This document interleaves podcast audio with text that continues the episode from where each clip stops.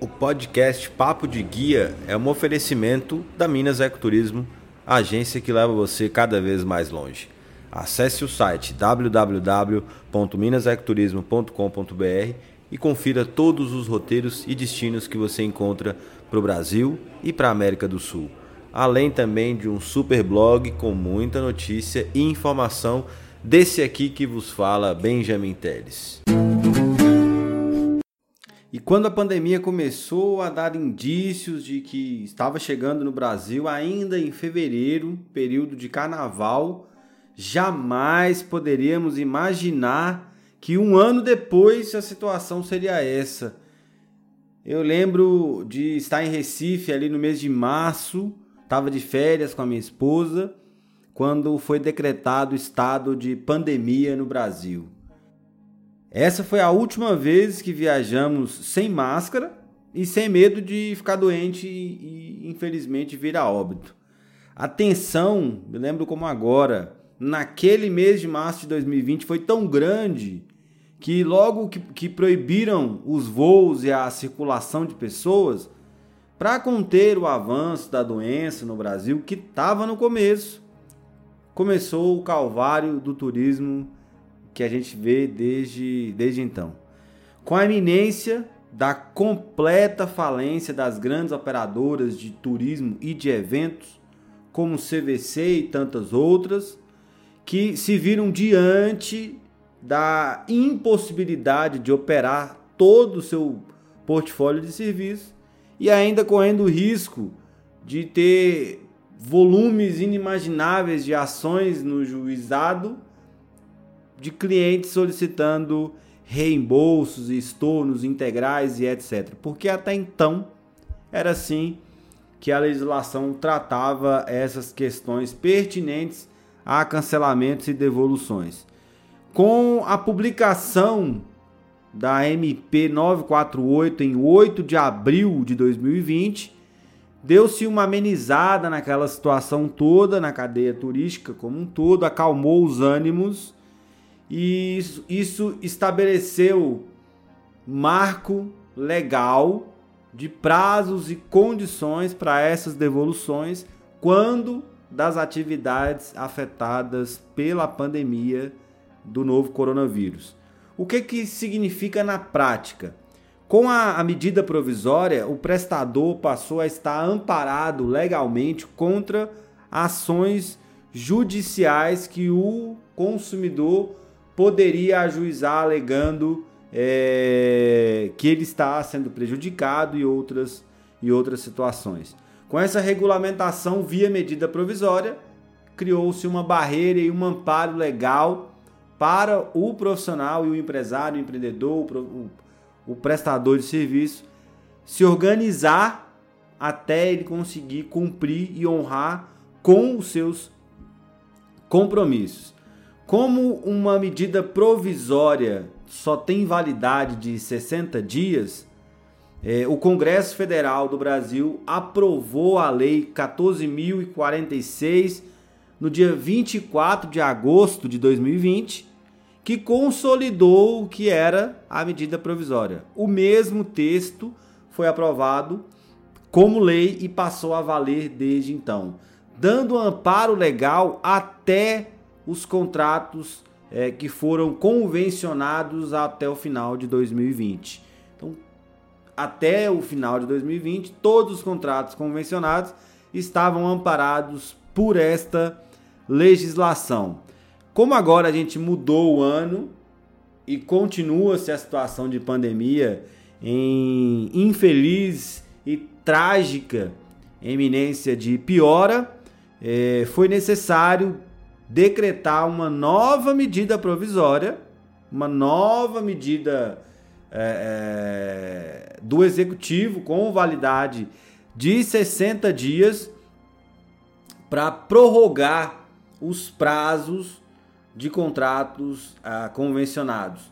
Agora, com a medida que foi assinada, a medida provisória a medida provisória que foi assinada é, para prorrogar estes prazos da Lei 14.046, ela colocou até o final do ano de 2022 como prazo para que você possa você possa tratar os seus cancelamentos, estornos e devoluções. É, na prática, a MP 1036, que foi editada agora, no dia 17 de março, prorroga os prazos até 31 de dezembro de 2022 para todos os contratos. Né? Os contratos que forem é, efetuados e efetivados até 31 de dezembro de 2022 estarão amparados por esta legislação vigente.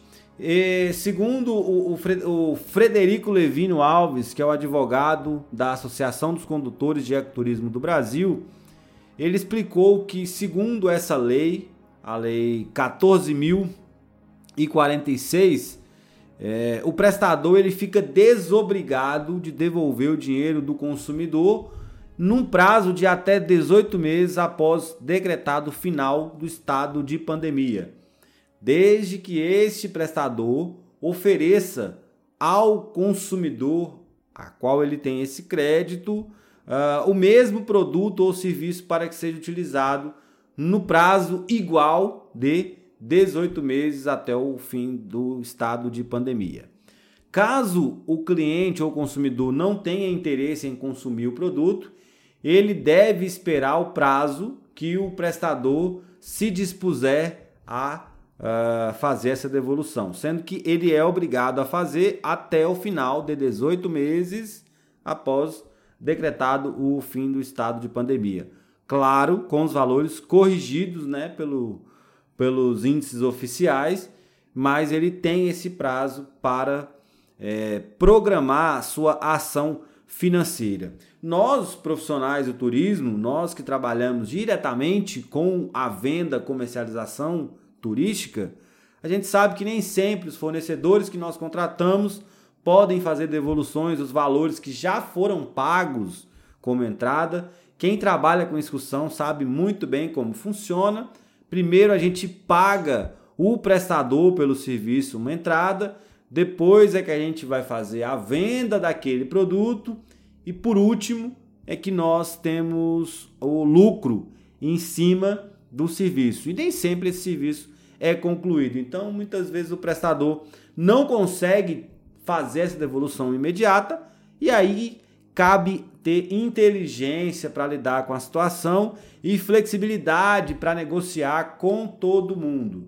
Todo mundo está amparado por essa lei, que é a Lei 14.046, e é preciso que tenhamos aí uma flexibilidade diante da atual situação, mas sempre, sempre deixando tudo muito claro e transparente no trato com o consumidor com o seu cliente. O turista ele vai entender a situação desde que tudo esteja transparente e limpo. Se você se propõe a fazer a devolução dos valores num prazo, cumpra o prazo. Se você precisa de mais tempo, coloque mais tempo nesse prazo, facilite a sua devolução, mas cumpra com o seu acordo, pois você está amparado pela lei para cumprir o acordo e não para descumprir os acordos que forem firmados dentro da sua realidade, tá? Essa situação de pandemia é muito traumática, ela veio para mudar muitas formas de, de vida mesmo, de consumo, de relação humana e com o turismo não vai ser diferente, foi muito impactado. É, a gente espera que essa maneira como estão se dando com os cancelamentos, com os reagendamentos e as remarcações, não seja um empecilho para a retomada do turismo como um todo, porque afeta grande parte da produção, afeta, as empresas perdem, os prestadores perdem, a cadeia turística como um todo perde e a gente espera que essa não seja uma das realidades que venha, que venha para ficar a respeito de cancelamentos consequentes e em função de situações de, de pequenos surtos, digamos assim, é, depois que, uma, que a pandemia estiver mais controlada.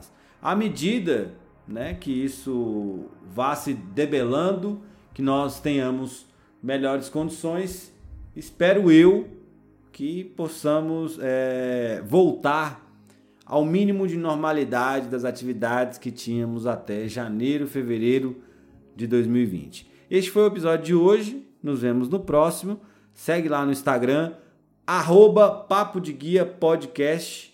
E valeu, pessoal!